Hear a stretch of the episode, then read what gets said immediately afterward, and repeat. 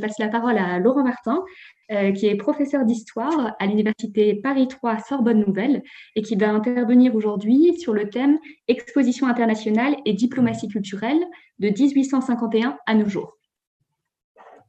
Oui, bonjour à tous et à toutes.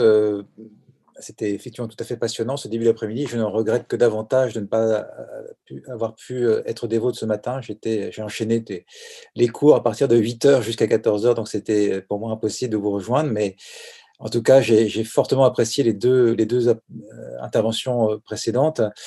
Alors, je vais effectivement présenter ce, travail. En fait, en réalité, plutôt un début de travail. Hein. Je dois dire que Là aussi, le, temps m'a un petit peu manqué pour aller plus loin, mais en même temps, euh, bon, voilà, c'est une proposition que je vais faire et que j'étofferai peut-être par la suite.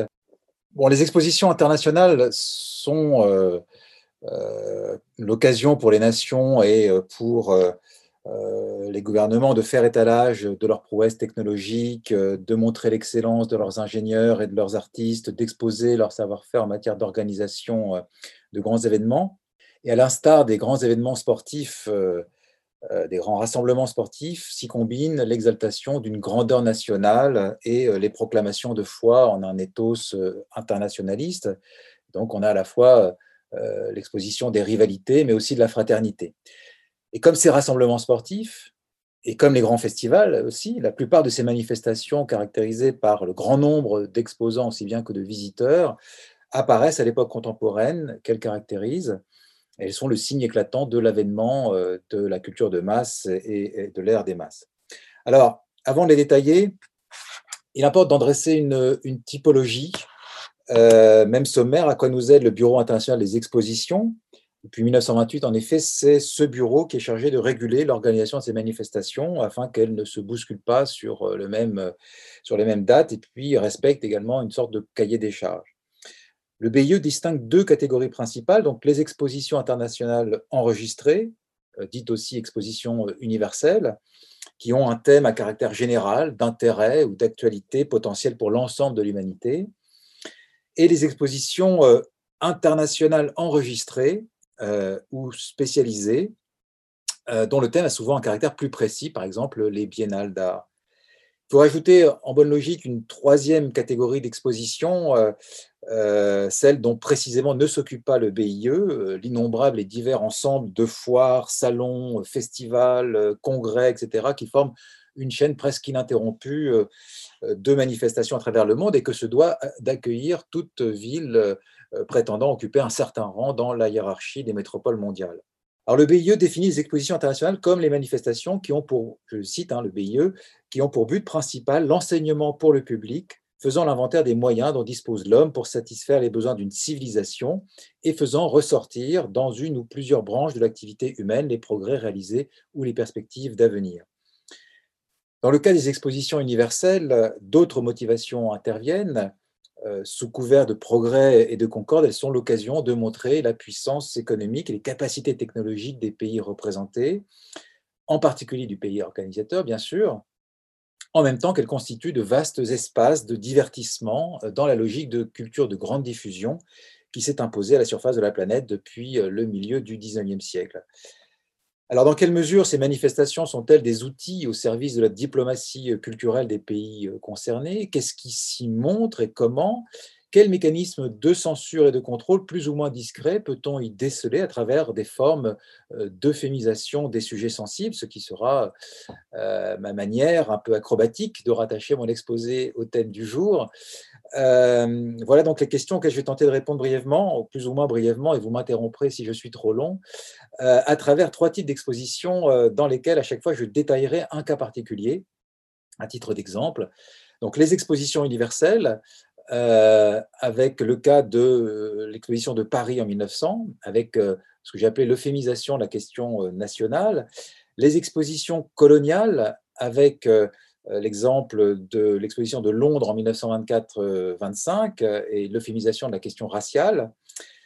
Et puis enfin, les biennales d'art avec l'exemple de la Havane euh, à partir de 1984 et l'euphémisation de la question politique. J'avais aussi envisagé de traiter deux expositions binationales états-uniennes et soviétiques organisées à New York et à Moscou en 1959 comme exemple assez emblématique du contexte de la guerre froide, mais à vrai dire, ça m'aurait encore, encore ajouté de la matière à ce qui est déjà peut-être trop long, donc je m'abstiendrai pour, pour le moment, quitte à y revenir éventuellement dans une discussion. alors, les expositions universelles, il faut rappeler évidemment que c'est Londres qui accueille la première exposition universelle en 1851, mais rappeler aussi que cette manifestation, en fait, elle trouve son modèle dans des exemples plus anciens.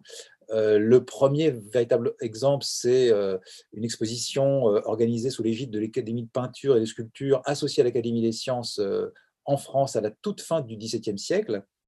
Et puis on voit se multiplier tout au long du XVIIIe des expositions en particulier en 1756, l'exposition en, Grande-Bretagne organisée par la Société pour l'avancement des arts, des manufactures et du commerce, ou encore, et ici c'est une illustration de cette autre exposition en 1798, la première exposition des produits de l'industrie française, qui est la première des 11 expositions publiques des produits de l'industrie française organisées dans la première moitié du 19e siècle en France, qui font véritablement entrer la France dans la révolution industrielle. Mais c'est vrai que 1851, c'est la première Great Exhibition of the Works of All uh, Nations, hein, of the Work of Industry of All Nations, donc euh, la grande exposition euh, à, Londres. Hein. on voit ici les exposants dans, cette euh, construction du Crystal Palace, qui est le clou évidemment de, de l'exposition, où viennent donc présenter euh, leurs produits une quarantaine de pays. Et Napoléon III, euh, qui visite cette exposition en 1851, commande immédiatement une exposition comparable euh, en France, qui aura lieu quatre ans plus tard, donc la première exposition universelle organisée en France en 1855. C'est le début de la course internationale et en, particulier de la, rivalité entre la France et l'Angleterre à qui euh, euh, organisera le plus d'expositions universelles et un processus en fait qui, qui, qui, continue aujourd'hui, hein, puisque c'est un objet de rivalité évidemment entre, entre les nations.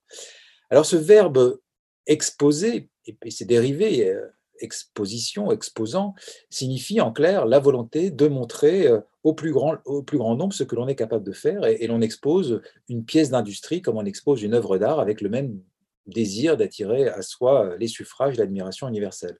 D'ailleurs, je note au passage, on oublie souvent que ces expositions universelles n'ont pas donné lieu simplement à, à l'exposition euh, des dernières réalisations de l'industrie, de la technologie ou de la science. Hein.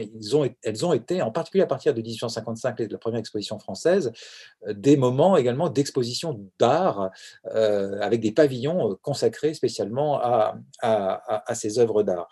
D'ailleurs, à l'occasion de l'exposition de 1855, Baudelaire écrit ces pages célèbres sur euh, l'idée moderne du progrès appliqué aux beaux-arts, hein, idée euh, qu'il qualifie de fanal obscur, invention du philosophisme moderne, idée grotesque fleurie sur le terrain pourri de la fatuité moderne. On reconnaît là la, prose optimiste, l'optimisme culturel de Baudelaire. L'exposition se double aussi d'une forme d'occultation, et c'est là peut-être ce qui va permettre de, raccrocher davantage mon propos au, thème du jour, puisqu'on on observe effectivement, alors sinon la censure, du moins euh, des formes de contradiction en fait dans le message euh, diffusé à l'occasion de ces expositions, euh, où, le message dominant apparaît troublé par la présence au sein de l'exposition d'objets qui contredisent en grande partie ce message. Et je vais prendre l'exemple ici de, l'exposition de 1900, euh, qui est la plus grande de celles qui se sont déroulées euh, en France, hein, plus de 200 hectares, 10 fois l'exposition de 1855, 83 000 exposants, euh, plus de 50 millions de visiteurs en, en six mois. L'exposition de 1900 apparaît comme une gigantesque opération de propagande, comme en témoignent d'ailleurs les débats parlementaires et la presse de l'époque. L'exposition, elle se, veut un bilan du siècle, c'est son thème officiel, hein, c'est le, le, titre qu'on lui donne, le bilan du siècle, et un signal de paix euh, envoyé au monde. Elle couronne en effet un siècle de progrès euh, scientifique et technologique, consacre un palais à la fée électricité qui conforte le mythe de la ville lumière.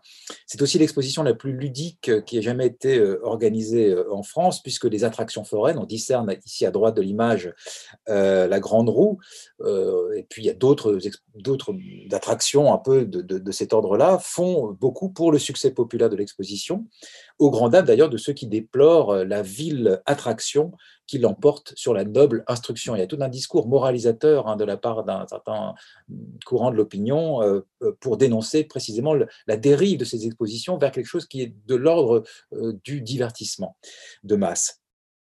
Je suis convaincu, déclare pour sa part le président de la République de l'époque, Émile Loubet, dans son discours d'inauguration prononcé le 14 avril 1900, que grâce à l'affirmation persévérante de certaines pensées généreuses dont le siècle finissant a retenti, le XXe siècle verra luire un peu plus de fraternité sur moins de misère de tous ordres, et que bientôt peut-être nous aurons franchi un stade important dans la lente évolution du travail vers le bonheur et de l'homme vers l'humanité. Alors si le grand globe terrestre que le géographe Élisée Reclus avait conçu comme une pédagogie de l'universel n'est finalement pas réalisé, à la place on voit euh, ici sur son socle le globe céleste euh, qui est construit par un autre architecte qui donne à voir le spectacle des constellations et des révolutions planétaires, les visiteurs, effectivement, peuvent réaliser une sorte de tour du monde en arpentant la rue des nations où, se côtoient les pavillons d'une vingtaine de pays, d'ailleurs répartis selon une hiérarchie implicite qui renvoie vers les marges les pavillons des pays euh, de moindre importance. Mais tous ces discours et toutes ces images de la fraternité euh, humaine, de la concorde universelle, etc., masquent évidemment, euh, et assez mal à vrai dire, d'autres réalités moins reluisantes. La proclamation de fraternité se heurte à l'exaltation nationale, voire nationaliste. Il faut rappeler que l'exposition de 1900 à Paris euh, trouve son origine dans, dans un projet concurrent qui était un projet d'exposition à Berlin quelques années plus tôt. Et c'est sous l'aiguillon euh, de la presse et de l'opinion publique hostile à l'Allemagne que le gouvernement français lance le, projet d'une exposition concurrente. Euh, Émile Roche, qui s'exprime à la tribune euh, de la Chambre des députés euh, dans, cette phase préparatoire à, l'exposition de 1900, estime que, je le cite, la France doit à ses traditions de génie et de hardiesse, elle doit à ses succès précédents, et en particulier, évidemment, on pense à, la grande exposition de 1889, hein, où construite la Tour Eiffel, de se surpasser en cette fin de siècle et de se présenter au monde comme le point culminant de l'humanité. Vous voyez, fraternité entre les nations, certes, mais quand même euh, la France au, sommet euh, du monde.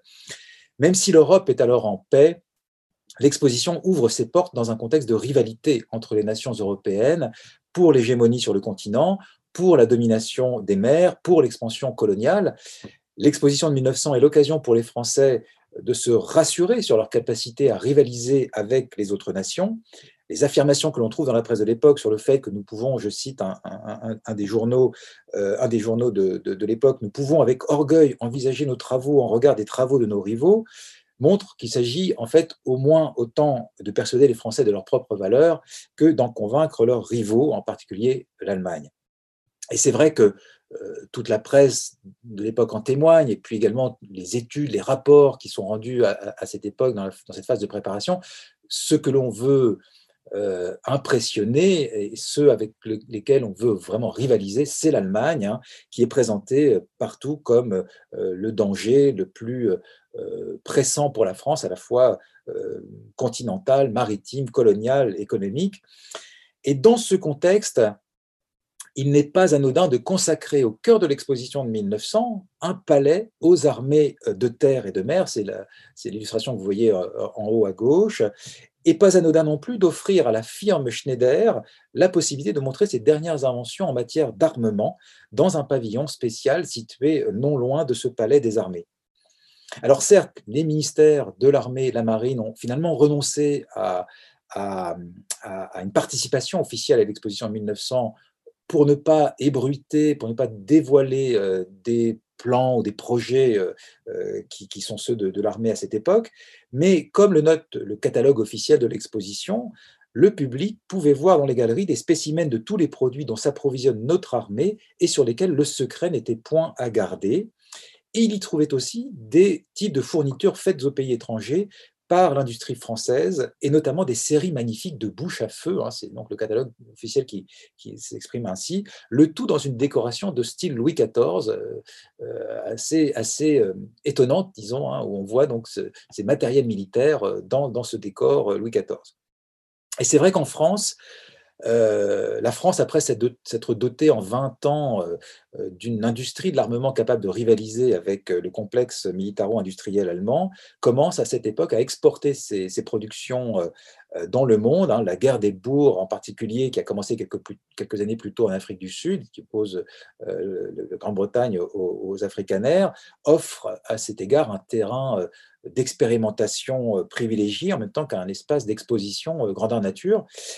Et la firme du Creusot, qui est donc très présente à, l'exposition de 1900, euh, compte sur l'exposition universelle pour gonfler ses carnets de commandes, ce qui interviendra d'ailleurs après un, certain délai, puisque euh, l'industrie, enfin le, marché international de l'armement va être euh, dans, une période un peu dépressive entre 1900 et 1904, avant de repartir à la hausse à partir de 1905 et à ne plus s'arrêter jusqu'à la première conflagration mondiale le canon de 75 d'ailleurs que l'on voit ici, qui a été mis au point euh, euh, une ou deux années plus tôt avant l'exposition de 1900, est l'un des clous de l'exposition euh, de 1900. Donc cette exposition de 1900, hein, cette exposition universelle, finalement, elle n'est pas si fraternelle que cela.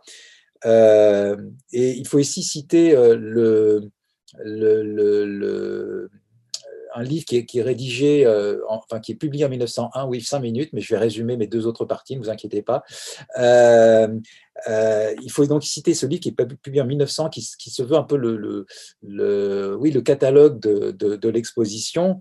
C'est Louis Rosselet qui, le rédige, donc chez Hachette, et il écrit parlant notamment de, ce, grand, de ce, pavillon hein, spécial du, Creusot que l'on voit en bas à droite, au milieu de tous ces engins de destruction dont la puissance même était un argument pour la disparition de la guerre, on apercevait un plan en relief des établissements du Creusot. Donc vous voyez, c'est quand même l'idée assez, étrange finalement euh, euh, et de, de comment dirais-je, d'une proclamation, enfin d'une proclamation pacifiste euh, grâce à l'exposition des, armes. Hein. C'est l'idée de la dissuasion peut-être, mais enfin évidemment, euh, c'est s'illusionner beaucoup sur euh, le pacifisme des marchands de canons et de leurs clients. D'ailleurs, la France n'est pas, n'est pas la seule hein, lors de cette exposition à montrer ses réalisations. Il y a, également un, pavillon occupé par une firme anglaise qui montre là aussi un panorama des, machines à tuer de, de l'époque. Alors, je ne vais pas avoir le temps de présenter euh, euh, euh, vraiment les deux autres parties, je m'en excuse, mais je vais quand même juste les, résumer.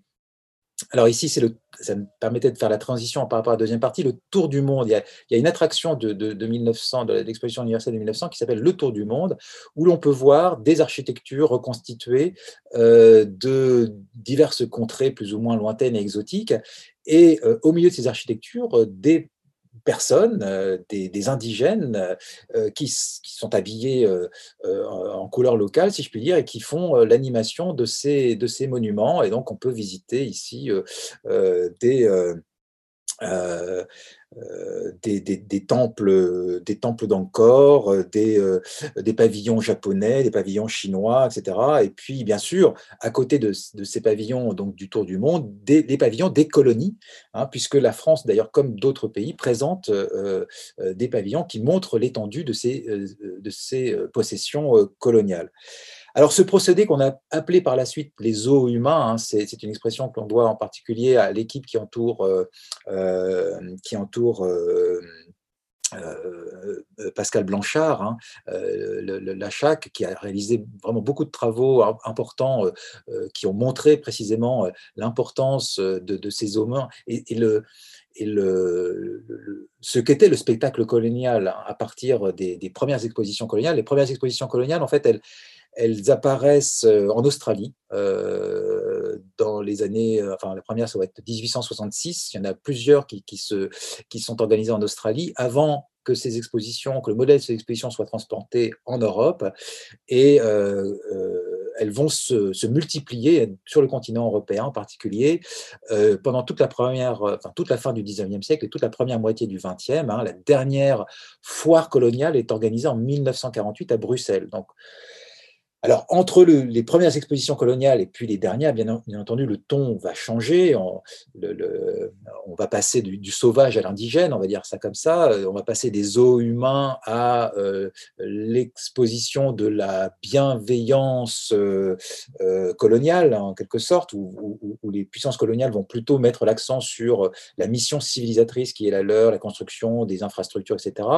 Mais il faut quand même le dire que dans toutes ces expositions coloniales, et je voulais en particulier montrer euh, alors celle de 1931 à Paris, mais aussi la grande exposition, la British Empire Exhibition de 1924-25, où on voit que malgré euh, les progrès accomplis dans le traitement justement, euh, notamment des, figurants indigènes qui se produisent lors de ces, de ces expositions, il y a quand même reconduit en permanence un discours extrêmement à la fois paternaliste, péjoratif, dépréciatif sur ces populations euh, qui sont en permanence renvoyées, alors soit une forme d'essence euh, de, du, sauvage, euh, etc., soit renvoyées à une forme de, en tout cas, d'infériorité toujours par rapport à la puissance coloniale. Donc c'est ça j'aurais voulu détaillé, notamment à travers le, village, les villages coloniaux de l'exposition de 1924. Je ne vais pas en parler.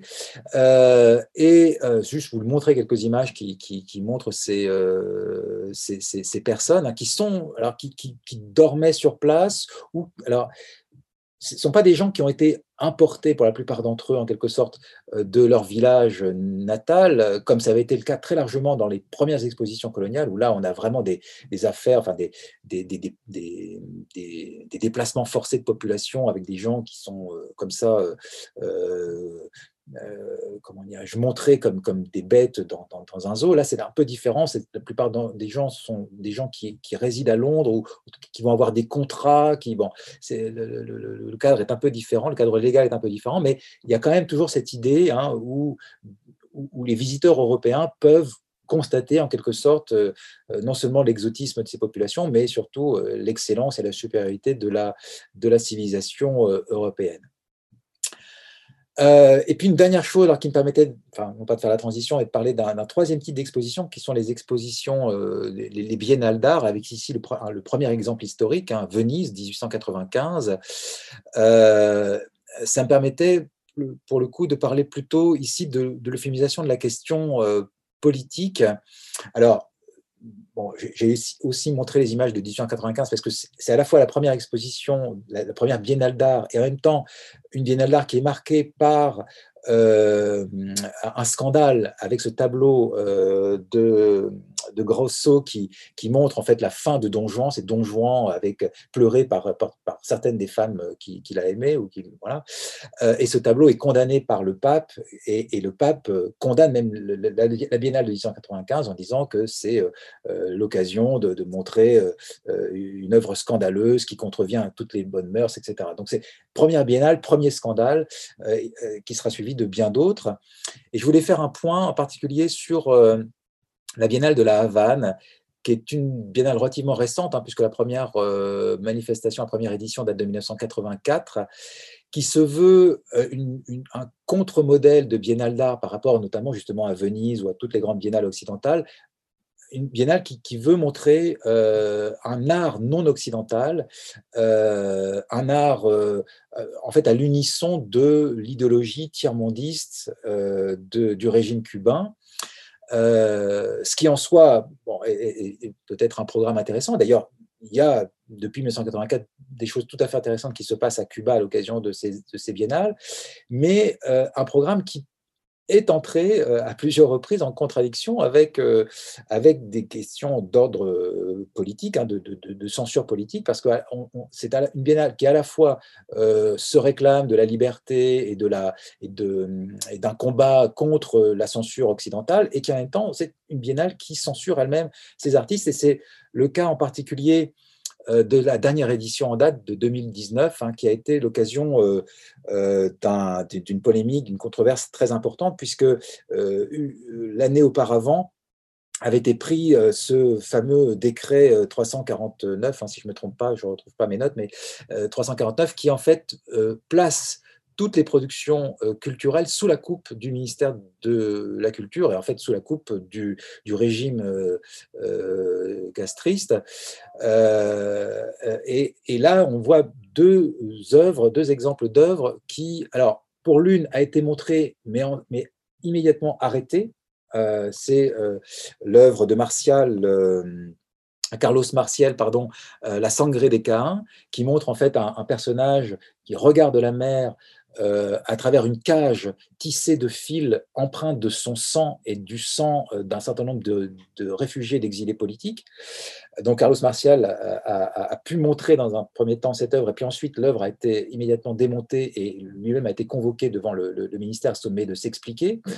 et puis une autre œuvre qui, elle, n'a même pas pu être montré euh, d'un artiste égyptien, euh, Ibrahim Ahmed, euh, qui s'appelle Does Anybody Leave Heaven Donc, est-ce que, est que, est que l'on quitte le paradis? C'est assez surprenant parce que c'est une œuvre qui se voulait une dénonciation euh, de l'influence américaine dans le monde euh, à travers notamment euh, ces grands tissus qui, reprennent la bannière étoilée. or, cette œuvre a été interdite par les organisateurs de la biennale sur la foi de ce décret 349 et avec, avec l'argument qu'il ne fallait pas montrer d'œuvres qui, qui soient euh, frontalement critique de, du soft power américain. Alors, c'est assez surprenant dans le cadre quand même de Cuba, dont on sait évidemment le combat anti-américain depuis l'origine de la révolution. Mais là, euh, on a interdit à Ibrahim Ahmed de, euh, de, montrer cette œuvre. on peut également citer euh, euh, d'autres artistes qui, qui, ont vu, euh, qui, qui, ont vu leurs œuvres interdites à la, suite de cette, enfin pas à la suite, mais dans le cadre de cette biennale de, 2019. Donc là, on, est bien dans le cas direct d'une censure politique hein, exercée par, par, par le régime de, de, de, Cuba, et qui entre totalement en contradiction, évidemment, avec la proclamation de la liberté pleine et entière des artistes et du soutien du régime castrice à, la, liberté de création. Donc voilà, au total, hein, ces trois exemples, mais j'aurais pu en, trouver bien sûr d'autres, ces trois types d'expositions internationales montrent à la fois euh, l'importance qu'elles revêtent évidemment en termes de diplomatie culturelle pour euh, les États et les, villes qui les accueillent, hein, le, message qu'elles permettent de véhiculer à, travers le monde, et en même temps, euh, eh bien, les, aspects souvent de, enfin, toutes les, dimensions souvent occultées ou, en tout cas, disons, qui, qui, sont qui sont mises un petit peu de, côté pour, euh, pour justement au profit de ce message euh, que, que, les autorités veulent diffuser, mais qui sont néanmoins présentes, que ce soit présentes euh, par le biais de, pavillons de, l'exposition universelle, par le biais de ces villages coloniaux et de ce traitement finalement de la question raciale d'une façon évidemment très, très problématique, ou dans le cas ici de, d'œuvres qui sont directement politiques, mais qui justement par leur message politique gênent les organisations euh, de l'exposition euh, elle-même. Voilà, résumé à très grands traits ce que je voulais dire. Pardon d'avoir été trop long. Euh, et je suis évidemment disponible pour toute question ou demande de précision. Merci de votre attention. Merci beaucoup pour cette présentation euh, très stimulante. Euh, C'était très, intéressant d'avoir cette perspective historique et puis aussi des, exemples plus contemporains. Euh, on a bien compris votre approche. Merci beaucoup. Je passe tout de suite la parole à Anthony qui a dû collecter vos questions dans, le, dans le chat et dans la conversation. Donc, je le laisse prendre la parole pour les poser à nos intervenants. Merci encore à eux. Merci Amandine, merci Émilie Salaberry, Laurent Martin et Jean-Christophe Barbato pour vos interventions qui étaient très très très intéressantes et qui ont euh, suscité l'intérêt du public. Et donc, euh, euh, je vous propose de passer directement à, une phase de, un temps d'échange et de questions-réponses. Alors, des premières questions qui sont adressées au professeur Barbato. Une première adressée par Alexandre Estaquet-Legrand, qui relève qu'on a beaucoup parlé et qu'on parle beaucoup de protection des mineurs et qui s'interroge en même temps sur le fait de savoir euh, si parfois, dans certains cas, dans certaines hypothèses, il ne s'agit pas aussi ou plutôt de protéger la morale de certains adultes. et, et peut-être pour rester dans, ce champ de la protection des mineurs, ou en tout cas dans ce champ des, publics mineurs par leur âge, on peut, je vous propose une, question d'Émilie Briand. Euh, euh, qui s'interroge sur le risque pénal des conservateurs et sur la signalétique spécifique aux mineurs et euh, qui se demande où positionner le curseur relatif à la pornographie et ce, par exemple, face aux pièces euh, romaines, les amulettes, statuettes ou fresques euh, qui euh, mettent en scène des phallus. Alors, si vous, je vous propose de, répondre d'abord à, ces premières questions. Oui, sur la première question, bah, il y a une instrumentalisation évidente par certaines associations, comme par exemple la Mouette, je crois l'Enfant Bleu, de la protection des mineurs à des fins euh, de protection d'une forme de, morale qu'on pourrait globalement et peut-être un peu simplement, mais pourquoi pas qualifier de réactionnaire. Moi, en les cas, à titre personnel, je qualifierais de réactionnaire. Parce que euh, effectivement, le, fait de vouloir protéger les mineurs, de vouloir attaquer telle ou telle exposition parce qu'on va représenter, on représente sous forme de peinture, de sculpture, donc c'est pas des vrais mineurs. Hein. Euh, on va représenter les mineurs dans des positions équivoques. Euh, bah ça, c'est pas acceptable, pour certains en tout cas. Et à l'évidence, oui, il y a une instrumentalisation très forte. Et moi, ce que je pense, c'est que c'est quand même le rôle euh, du parquet de ne pas suivre ce, ce, genre de plainte.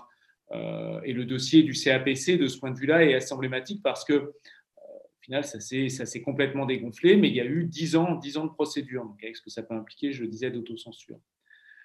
En ce qui concerne euh, le fait de, placer euh, les, panneaux ou les placer, etc., alors là-dessus, c'est assez compliqué parce que euh, lorsqu'on garde l'arrêt de la Cour de cassation 2011 ou celui du TGI de Metz en 2013, on n'a pas des indications. On a des indications assez claires sur ce qu'on doit mettre sur le panneau, c'est-à-dire qu'il faut euh, mettre quelque chose comme quoi ça va concerner spécifiquement les mineurs, c'est interdit spécifiquement aux mineurs, mais c'est assez compliqué. Lorsqu'on a des images euh, à caractère euh, pornographique, des images classiques, enfin classiques des photos, ce genre de choses à caractère pornographique, c'est assez évident. Mais par exemple, dans le cas du, de l'arrêt à Metz, il s'agissait juste de choses écrites pour les œuvres d'Éric Pougeot, juste de, simples écrits. Hein. Euh, il n'y avait pas de photos, il n'y avait rien. Euh, et pour autant, euh, le TGI de Metz a estimé que, eh bien, on aurait dû mettre en place des, des panneaux. Donc, moi, j'aurais tendance à avoir un conseil de prudence, c'est-à-dire qu'il vaut mieux prévenir que guérir en quelque sorte.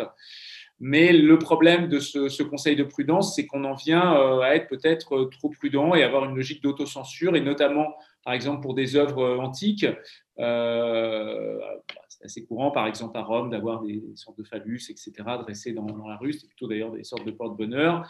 Bon, bah, même pour ça, c'est vrai que c'est peut-être un peu ridicule de mettre des, panneaux.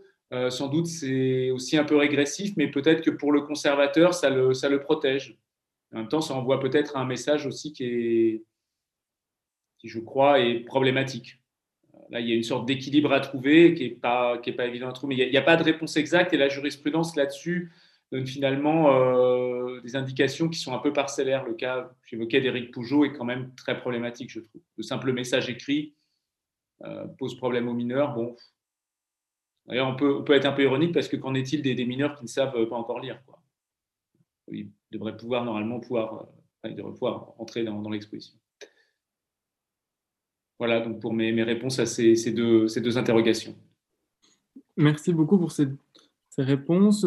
encore euh, une question qui vous est adressée, euh, Monsieur Barbato, de la part de Fanny Grobner, euh, qui, en comparaison avec la doctrine en faveur d'une dépénalisation du droit de la presse afin de favoriser la liberté d'expression, s'interroge sur le fait de savoir si le, droit pénal est nécessaire pour sanctionner l'exposition de certaines œuvres ou euh, si, euh, un, régime civil hein, est, suffisant en la matière.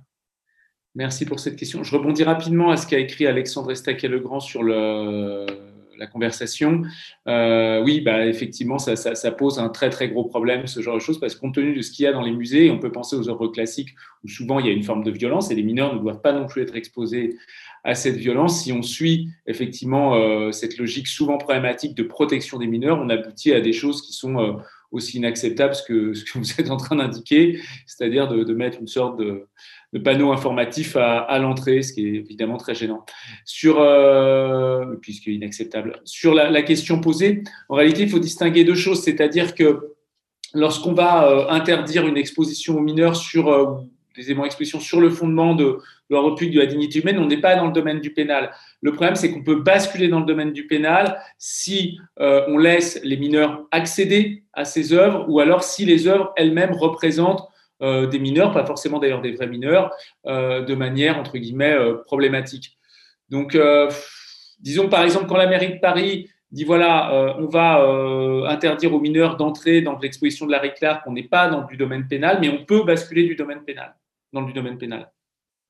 Je ne sais pas si j'ai parfaitement répondu à la question, mais en tous les cas, en ce qui concerne la protection des mineurs, on est euh, très, très sourcilleux et puis euh, bah, ça peut rapidement basculer effectivement dans, des questions pénales sur le fondement des articles 227, 23 et 24 du Code pénal. Oui, voilà, oui, c'est. je suis d'accord. je réagis, ça a été écrit par, euh, Visiodec. Voilà, Merci beaucoup. Ah, pardon, vous n'aviez pas terminé? Ah si, si, si, j'avais terminé. Merci beaucoup. Peut-être une, dernière question pour, euh, clôturer cet axe, qui une question qui peut être adressée à la fois à Émilie Salaberry et à Laurent Martin, ou, euh, ou d'ailleurs à toute autre personne qui se sentirait concernée. Euh, une question qui, qui, nous est adressée par Vincent Adot et qui se demande s'il y a des exemples d'expositions strictement françaises où des objets ont dû être démontés ou retirés et si oui, pourquoi et dans quel contexte? Strictement français, ça veut dire quoi de, Qui se passe chez nous, qui avec des, de l'art français J'imagine que c'est peut-être plutôt sur le, territoire, enfin, plutôt sur le territoire euh, français, euh, qu'il s'agit d'une exposition euh, temporaire importée. Ah, il y a quand même, évidemment, on l'oublierait presque à force d'évidence, mais tout ce qui s'est passé notamment au XIXe siècle autour du salon, hein, le salon qui était le, lieu d'exposition euh, lié au système académique et qui, euh, à force de, refouler euh, en, dehors de, l'espace justement autorisé toute une série d'avant-garde, a conduit à, vous le savez, en 1863, à, la création du Salon des refusés, hein, avec notamment cette œuvre célébrissime de Manet, Le déjeuner sur l'herbe, dont, dont, dont la représentation avait créé scandale, puisque non seulement un nu, mais bon, un nu, on en trouvait déjà beaucoup dans, la tradition occidentale, mais surtout un nu réaliste euh, d'une femme, euh, donc euh, au milieu d'un groupe d'hommes sur un, un, gazon. et donc, c'est à l'occasion de ce refus, mais Manet n'est que l'arbre cachant la forêt, c'est-à-dire que sur 5000 œuvres qui avaient été proposées pour le salon, 3000 avaient été refusées. C'est d'ailleurs avec l'appui du, du, chef de, l'État de l'époque, donc Napoléon III, qu'a été créé ce fameux Salon des refusés en 1863, à l'occasion duquel donc, a pu être montrée cette œuvre, cette œuvre de Manet qui a fait qui a fait effectivement scandale. Donc, euh, en fait, des, expositions d'art dans lesquelles euh, des œuvres ont été refusées, euh, c'est presque la tradition dans, l'histoire de, l'art en, France, et je pense qu'on pourrait trouver beaucoup d'autres exemples comparables à l'étranger. Ce n'est que finalement depuis peu que euh, la, disons justement la liberté de création a été érigée en, absolu presque sacré, mais euh, en l'occurrence, euh, jusqu'au moins à la Seconde Guerre mondiale et, largement au-delà, c'est à tour de bras que l'on que l'on que l'on expulse, que l'on expurge et que l'on censure des œuvres d'art. Je peux répondre si vous voulez rapidement à la question qui vient d'être posée sur le chat. Euh, on a des cas euh, actuellement, notamment euh, en Afrique, d'objets qui peuvent passer d'un statut à un autre épisodiquement, notamment dans cette démarche d'essayer de trouver des formes muséales qui seraient adaptées à des pratiques culturelles, mais aussi mémorielles pour les, populations des pays. au Cameroun, notamment, beaucoup de collections peuvent être gérées par des chefferies Et vous pouvez avoir effectivement des espaces d'exposition à l'intérieur des chefferies qui pendant un temps, vont accueillir un ensemble d'objets qui vont avoir ce statut finalement d'objets un peu muséaux euh, et qui sont ouverts au public et qui ensuite vont regagner en fait le cadre beaucoup plus euh, privé euh, de confrérie ou, de famille et qui vont passer, repasser un statut d'objet plus usuel. Et il peut y avoir comme ça des jeux d'alternance et c'est même quelque chose qu'on essaye, il y a plusieurs tentatives dans d'autres pays pour essayer d'arriver à cette espèce de mode opératoire pour qu'il y ait une forme de, respect du statut initial des objets, euh, mais en même temps sans le priver euh, de la portée qui peut être le sien en termes de, euh, bah, partage d'une identité culturelle, de, présentation aussi aux étrangers et aux autres d'une identité. Donc ça, je trouve que c'est assez intéressant. Et je sais qu'aux États-Unis, et au Canada, il y a aussi des démarches euh, de mise en exposition qui sont complètement encadrées et accompagnées par les communautés autochtones productrices, de tout un tas de cérémonies qui font que l'objet est mis en exposition, mais il est mis de telle manière avec un tel protocole préalable que finalement l'objet qui est présenté n'est pas vraiment un objet de musée, c'est vraiment peut-être que la prééminence de l'objet sacré, l'objet de culte, euh, domine par rapport à une catégorie qui serait devenue celle d'un objet de musée. Donc, je trouve ça intéressant parce que là, effectivement, on peut avoir un statut ambivalent et, brouiller les pistes et passer d'un statut à un autre. Et c'est peut-être une des voies euh, dans vers lesquelles on est censé aller aussi euh, dans les années qui viennent, euh, dans nos pays également, en travaillant davantage de manière croisée avec les communautés productrices. Moi, ça, me pose suite une question, et c'est vrai que j'ai beaucoup apprécié les exemples. On voyait qu'un objet peut avoir différentes euh, signification, et notamment cette importance du lien au rite et aussi à des religions. Et je me demandais si l'action était déjà posée, peut-être que c'est encore trop précoce et qu'on va voir euh, comment on va s'en dépatouiller, de la question de la laïcité en fait euh, par rapport à ces objets. C'est-à-dire que là, je pense que peut-être pour une question de prise de conscience, on ne fait pas vraiment le lien entre la question religieuse et ces questions rituelles. Mais si on parlait d'un objet euh, juif, musulman ou catholique, peut-être qu'un peu plus vite, si on faisait une messe dans le musée avant de sortir euh, une relique, peut-être qu'un peu, on aurait des réflexes euh, liés à la laïcité un peu plus vite. Est-ce que la question s'est déjà posée et ne va pas finir par se poser si on commence à faire des cérémonies religieuses dans certains musées? Tout dépend de quel objet on parle et de, son parcours, de son histoire, de, si c'est une arrivée récente, si on a une, traçabilité de, sa provenance ou pas. Et du coup, je pense qu'on pourra se saisir de sa, son exposition de manière différente. Euh, dans le contexte euh, d'Amérique du Nord, euh, il y a cette présence dans le pays même des, communautés productrices et, des liens parfois qui ont pu être recréés. Donc, c'est compliqué de faire fi complètement de, ces, cette, de ce, ce protocole-là, ou enfin de ne pas tenter de. C'est aussi en termes de paix sociale et aussi de, de, pour que la société, qui ait une forme de cohésion qui s'opère. Après, chez nous, en, finalement, moi, je vois très bien dans le parcours muséographique ici, on a, on a une pluralité de religions qui sont exposées de manière, enfin voilà, scientifique, enfin avec un discours adapté, et on est, euh, on est, on est dans la présentation des identités euh, religieuses, des territoires euh, qu'on expose, et, et ça pose pas véritablement de, je pense, de problème de particulier de, de laïcité.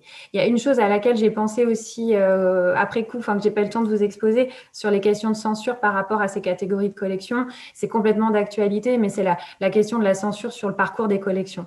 Euh, on est beaucoup euh, à travailler dessus sur ces sujets-là, et c'est vrai qu'on on, on, on, met tous en évidence le fait que dans nos parcours, on, on met pas, on raconte pas cette histoire, ou c'est très marginal. Quelques-uns l'ont fait. Pense à mon collègue à Rochefort qui a vraiment fait un travail considérable là-dessus.